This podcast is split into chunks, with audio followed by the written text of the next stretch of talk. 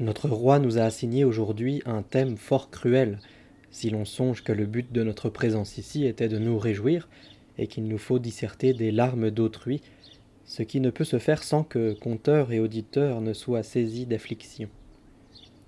Peut-être a-t-il cherché à tempérer quelque peu la joie goûtée les jours passés. Mais quelle que soit la raison de son choix, dont je n'ai nul pouvoir de modifier le cours, je vais vous raconter une histoire bien triste, ou plutôt une mésaventure digne de nos larmes.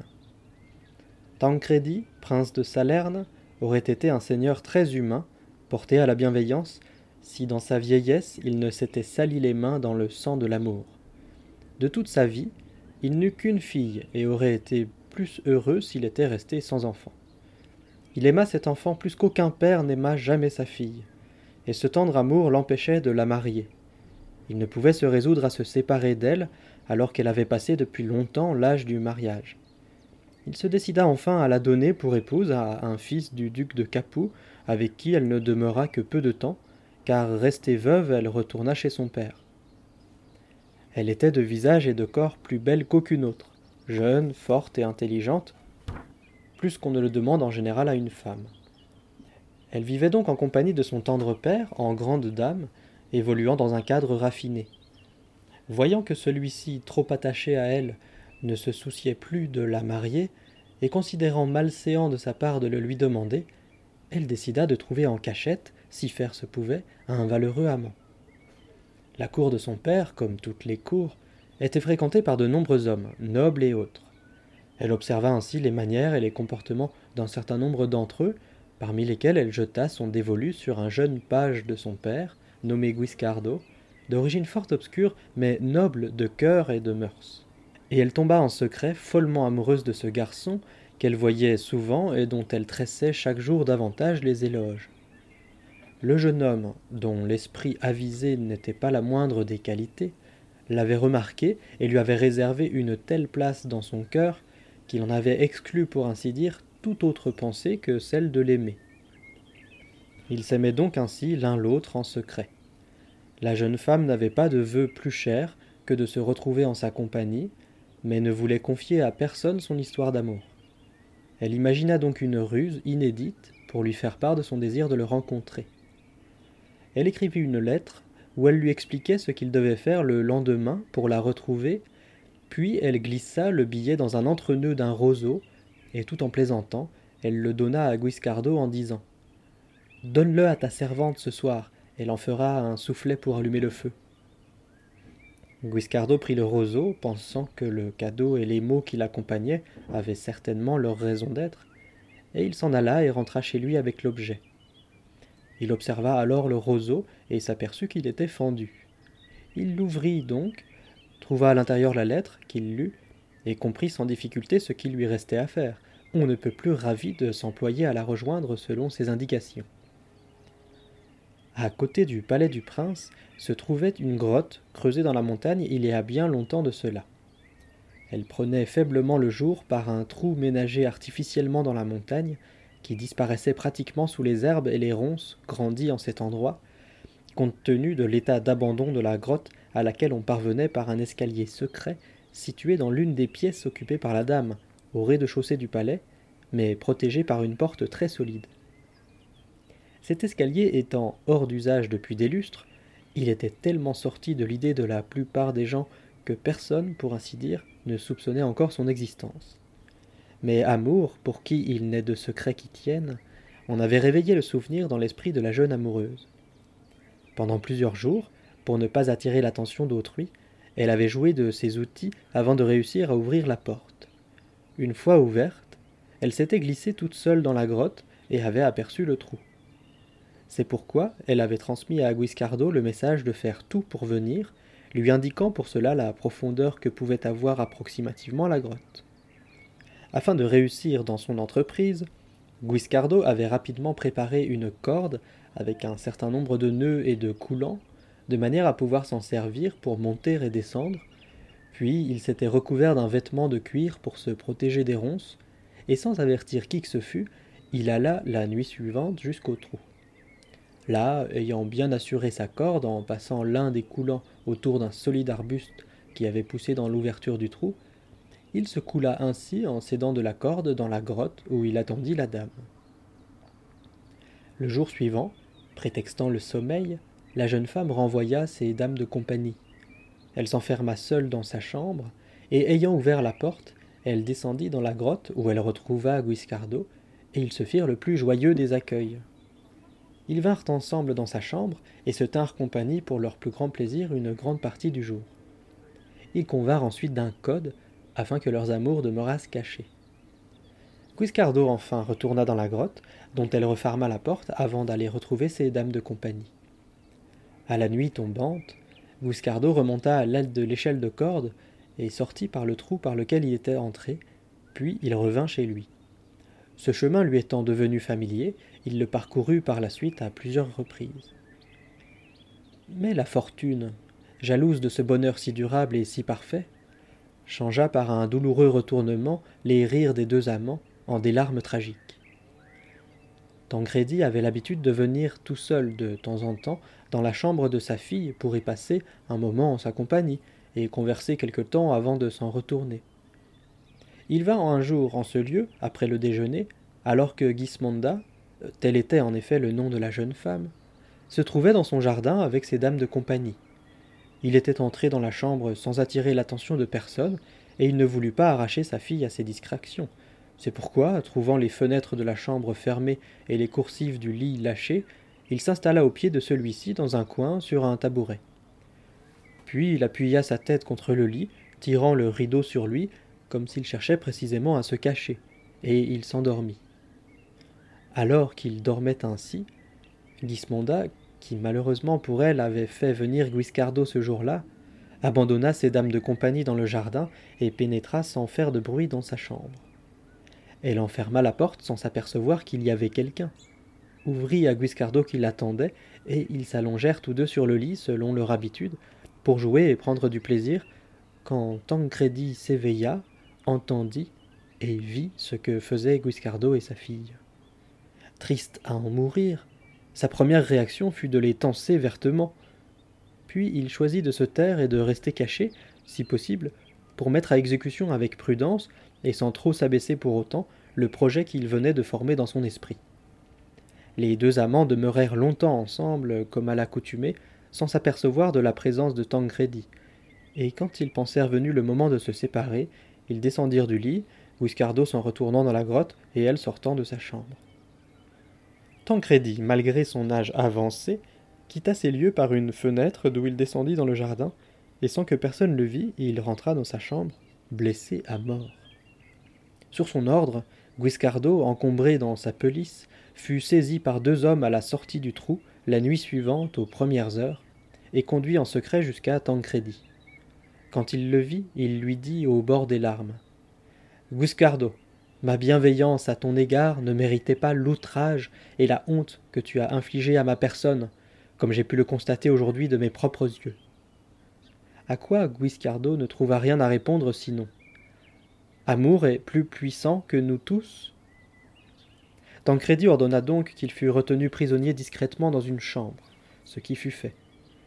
Le lendemain, alors que Gismonda ne savait rien des événements, Tancredi, qui avait tourné et retourné mille pensées inouïes dans sa tête, se rendit à son habitude dans la chambre de sa fille après le repas. Il la fit appeler, et après s'être enfermé avec elle, il lui dit en pleurant Gismonda, j'étais si sûr de ta vertu et de ton honnêteté que jamais, quoi qu'on m'eût dit, je n'aurais imaginé, si je ne l'avais vu de mes propres yeux, que tu livres ton corps, que dis-je, que tu puisses seulement avoir l'idée de le faire à un homme qui n'est pas ton mari. Ce souvenir restera à jamais douloureusement imprimé dans ma mémoire durant le peu de temps qu'il me reste à vivre. Et Dieu veuille que tu aies choisi un homme de ta condition pour te livrer à semblable indécence. Mais parmi tous ceux qui fréquentent ma cour, tu as jeté ton dévolu sur Guiscardo, un jeune homme de très basse condition, élevé par charité pour ainsi dire, dans notre cour depuis sa plus tendre enfance. Tu as aussi jeté un trouble infini dans mon esprit, car je ne sais que faire de toi. Euh, j'ai déjà décidé du sort de Guiscardo, que j'ai fait prendre cette nuit à la sortie du trou et que je tiens prisonnier. Mais Dieu sait ce que je vais pouvoir faire de toi. Je suis partagé entre l'amour que j'ai toujours eu pour toi, qu'aucun père n'a jamais eu pour sa fille, et la juste indignation que cause en moi ta très grande folie. D'un côté, je penche pour le pardon, et de l'autre pour un dur châtiment, ce qui n'est pas dans ma nature. Mais avant que je ne prenne mon parti, j'aimerais entendre ce que tu as à me dire à ce sujet. S'étant tu, il baissa la tête, sanglotant comme un enfant cruellement fouetté. À écouter son père, Gismonda a compris que non seulement son amour secret était découvert, mais que Guiscardo était prisonnier. Elle en ressentit une indicible douleur qu'elle fut à deux doigts de trahir par des cris et des larmes. Mais son cœur altier dominant cette lâcheté, elle conserva par un prodigieux effort un visage impassible, et avant que de former quelques prières à sa décharge, elle décida en elle-même de dire adieu à la vie, pensant que son Guiscardo était déjà mort. Elle s'adressa donc à son père, non pas en fille scélérate ou accusée d'une faute, mais sûre d'elle, le regard sec et droit, le visage imperturbable. Tancrédit, dit-elle, mon intention n'est ni de nier, car c'est inutile, ni de supplier, car je répugne à servir ma cause. De plus, je ne cherche par aucun moyen à m'attirer ta mansuétude et à regagner ton amour. Mais en avouant la vérité, je veux par de justes arguments sauver ma réputation, puis par des actes ne pas trahir ma grandeur d'âme. J'ai aimé, il est vrai, et j'aime Guiscardo et je l'aimerai tant que je vivrai, ce qui ne saurait se prolonger. Et si l'amour survit à la mort, je ne cesserai jamais de l'aimer. Mais si j'en suis arrivé là, ce n'est pas ma fragilité de femme qui est à mettre en cause, mais bien plutôt ton peu d'empressement à me marier et la noblesse de cœur de Guiscardo. Étant de chair, Tancredi, tu aurais dû savoir que la fille que tu avais engendrée était elle aussi de chair et non de pierre ou de fer. Tu devais, et tu dois te souvenir, bien que tu sois désormais un vieillard, quelles sont les lois de la jeunesse, avec quelle force et quelle puissance elles s'imposent. Homme, tu as consacré une partie de tes meilleures années à l'exercice des armes, mais tu ne devais pas pour autant méconnaître les ravages que provoquent l'oisiveté et la vie raffinée chez les vieillards, et à plus forte raison chez les jeunes. Fruit de ta chair, je suis donc moi aussi de chair, et j'ai si peu vécu que je suis jeune encore. Ce sont deux raisons qui font que mes sens brûlent d'un feu merveilleusement alimenté par la connaissance que je dois à mon premier mariage du plaisir qu'engendre la satisfaction du désir.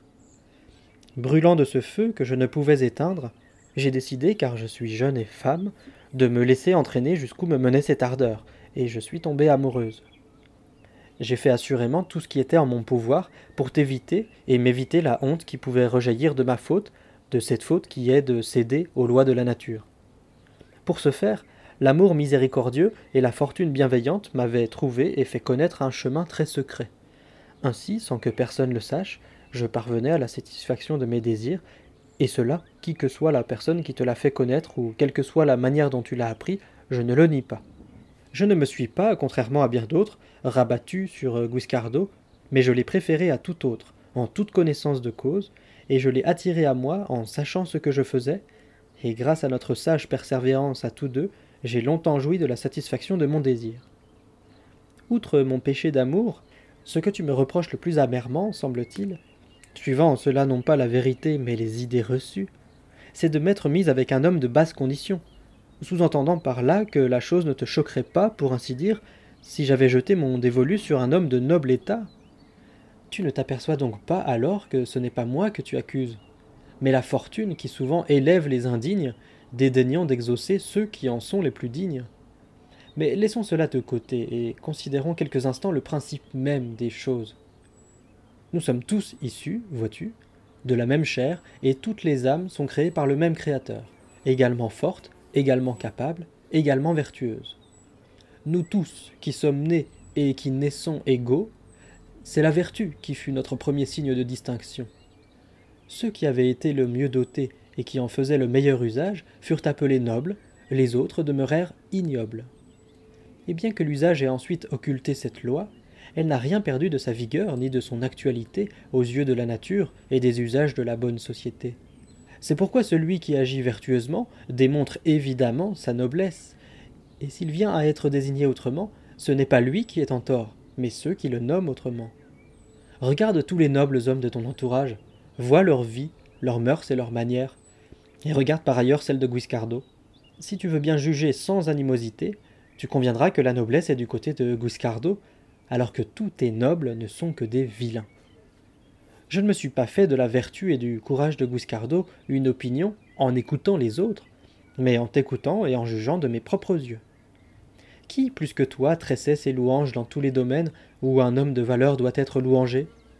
Non sans raison d'ailleurs, car si mes yeux ne m'ont pas abusé, tout ce dont tu l'as glorifié, je l'ai vu le mettre en pratique, et mieux encore que tes mots ne pouvaient le décrire. Si bien que même si j'avais été abusé dans quelques-uns de mes jugements, c'est à toi que je le devrais. Et donc tu dis que je me suis mise avec un homme de basse condition? Mais tu ne dis pas la vérité. Par contre, si tu disais avec un homme pauvre, on pourrait te l'accorder, à ta honte, car tel est le bel état dans lequel tu maintiens un homme de valeur, ton serviteur. Mais la pauvreté n'enlève rien à la noblesse de quelqu'un. La richesse, si. Nombre de rois et de grands princes furent d'abord pauvres, et nombre de ceux qui travaillent la terre et gardent les moutons ont été très riches au départ et le sont encore. L'ultime doute que tu as légué, celui de mon sort, chasse-le de ton esprit, car si, vieillard, tu te sens disposé à faire ce que jeune tu t'es toujours refusé à faire, c'est-à-dire user de cruauté, fais preuve de cruauté à mon égard. Je n'ai en effet nullement l'intention d'implorer ta clémence, puisque tu es le premier responsable de ma faute, si faute il y a. Et sois bien sûr que si tu ne me réserves pas le sort que tu avais déjà réservé, ou que tu t'apprêtes à réserver à Guiscardo, je le ferai de mes propres mains. Allons, va te répandre en larmes en compagnie des femmes, et t'acharnant contre nous, tue-nous d'une même épée, si tel est, penses-tu, le sort que nous méritons. Le prince prit conscience de la grandeur d'âme de sa fille, mais il ne crut pas un instant que sa décision fût aussi irrévocable que le laissaient entendre ses paroles. C'est pourquoi, après l'avoir quitté, ayant abandonné toute idée de sévir contre sa personne, il pensa calmer l'ardeur de son fervent amour aux dépens de Guiscardo. Il commanda donc aux deux hommes qui le gardaient de l'étrangler sans bruit la nuit suivante et de lui arracher le cœur pour le lui apporter. Ceux-ci suivirent les ordres qu'on leur avait donnés. Le lendemain, le prince demanda qu'on lui apporte une grande et belle coupe d'or où il déposa le cœur de Guiscardo, qu'il fit porter à sa fille par l'un de ses plus discrets serviteurs, à qui il ordonna de dire au moment où il la lui remettrait Ton père t'envoie ceci pour te consoler de ton grand amour, comme tu as su le consoler de son très grand amour. Persistant dans son cruel dessein, Gismonda se fit apporter des herbes et des racines vénéneuses, puis son père partit, elle les distilla et les fit réduire dans l'eau, de manière à avoir la potion prête si ses craintes se révélaient fondées. Le domestique se présenta pour lui remettre le présent et lui dire les mots du prince. Elle prit la coupe, et le visage imperturbable, elle l'ouvrit. Quand elle vit le cœur et entendit prononcer les mots de son père, elle n'eut aucun doute sur le fait que c'était le cœur de Guiscardo. C'est pourquoi, levant les yeux en direction du domestique, elle lui dit Un cœur comme celui-ci ne méritait pas plus digne sépulture que l'or. Mon père a fait preuve ici d'une grande sagesse. Puis elle approcha le cœur de ses lèvres, l'embrassa et dit j'ai toujours en tout, jusqu'à cet ultime instant de ma vie, éprouvé le très tendre amour de mon père. Et j'en fais aujourd'hui encore l'expérience, la plus belle sans doute. C'est pourquoi je te charge de lui transmettre le dernier merci que je lui dois pour un si précieux présent. Puis, penchée sur la coupe qu'elle tenait serrée contre elle, elle dit en fixant le cœur. Ah. Sublime réceptacle de mes joies, maudite soit la cruauté de celui qui me fait te voir de mes propres yeux. Il me suffisait de te voir en esprit à chaque heure du jour. Tu es parvenu au terme de ton voyage, et tu as retrouvé la liberté, selon les vœux de la fortune. Tu as atteint le rivage vers lequel chacun de nous s'achemine. Tu as quitté les misères de ce monde, les tourments, et tu as reçu des mains même de ton ennemi la sépulture digne de ta valeur. Il ne manquait à la dignité de tes obsèques que les larmes de celle que tu as tant aimée de ton vivant. Pour que tu n'en sois pas privé, Dieu a suggéré à mon impitoyable père de t'envoyer à moi. Je les verserai donc, ces larmes, malgré ma résolution de mourir les yeux secs et le visage impassible. Et à peine les aurais-je versées, je ferai en sorte qu'avec ton aide, mon âme soit sans retard réunie avec celle dont tu fus l'amoureux gardien. Et en quelle autre compagnie que la tienne pourrais-je m'acheminer plus heureuse et plus sûre vers des lieux qui me sont inconnus? Je suis sûr que ton âme est encore tout près de moi, à contempler les lieux de ses plaisirs et des miens, et attend encore, brûlante d'amour, j'en suis sûr, la mienne qui l'aime passionnément. Ayant dit ces mots, sans pousser les cris coutumiers des femmes, Elle se pencha sur la coupe, et spectacle admirable, elle se mit à verser des larmes comme si sa tête était devenue fontaine, couvrant le cœur du mort de ses baisers. Les dames de compagnie qui l'entouraient ne savaient quel était ce cœur, ni ce que signifiaient ces paroles, mais touchées de compassion, toutes pleuraient, l'interrogeant en vain, pitoyable, sur la cause de ses sanglots, et cherchant surtout à la réconforter de leur mieux. Quand Gismonda eut pleuré le temps qui lui parut convenable, elle leva la tête, et s'essuyant les yeux, elle dit Ô cœur adoré, je me suis acquitté de tous mes devoirs envers toi, il ne me reste donc plus rien d'autre à faire que de venir avec mon âme tenir compagnie à la tienne. S'étant tue, elle se fit donner la petite cruche dans laquelle se trouvait l'eau qu'elle avait préparée la veille. Elle la versa dans la coupe où le cœur avait été lavé de ses larmes abondantes. Elle y mit les lèvres et but tout le contenu de la coupe, puis tenant celle-ci en main, elle monta dans son lit, prit la position qui lui parut la plus digne, et mit le cœur de son amant mort à côté du sien. Là, sans rien dire, elle attendait la mort. Les dames de compagnie, qui avaient vu et entendu toutes ces choses, ne sachant quelle eau elle avait bu, avaient néanmoins envoyé quelqu'un pour relater les faits à Tancrédy. Celui-ci, craignant ce qui allait effectivement se passer, descendit tout de suite dans la chambre de sa fille, où il parvint au moment où elle s'allongeait sur le lit, et voyant l'état dans lequel elle se trouvait, il se mit douloureusement à pleurer, trouvant trop tard de doux mots de réconfort. La jeune femme lui dit alors Tancrédy, garde tes larmes pour les occasions où tu n'auras pas provoqué la fortune, et ne pleure pas sur moi, car je n'en ai que faire. As-tu jamais vu quelqu'un d'autre que toi pleurer sur ses propres œuvres? Mais si un rien de cet amour que tu avais pour moi brûle encore dans ton cœur, accorde-moi pour grâce ultime, puisque tu n'as pas accepté que je vive avec Guiscardo discrètement et secrètement, que dans la mort mon cœur soit uni au sien au-dessus de tout le monde, quel que soit l'endroit où tu l'as fait jeter. Étouffé par les pleurs, le prince ne put répondre. Sentant venir sa fin, la jeune femme serra le cœur mort sur sa poitrine et dit Dieu vous garde, car moi je m'en vais. Son regard se voila, ses sens l'abandonnèrent, et elle quitta cette vie cruelle. La conclusion douloureuse des amours de Guiscardo et de Gismonda est telle que vous venez de l'entendre. Après avoir beaucoup pleuré, et s'être repenti tardivement de sa cruauté, Tancredi fit enterrer dignement les deux amants dans un même sépulcre, à la douleur générale des habitants de Salerne.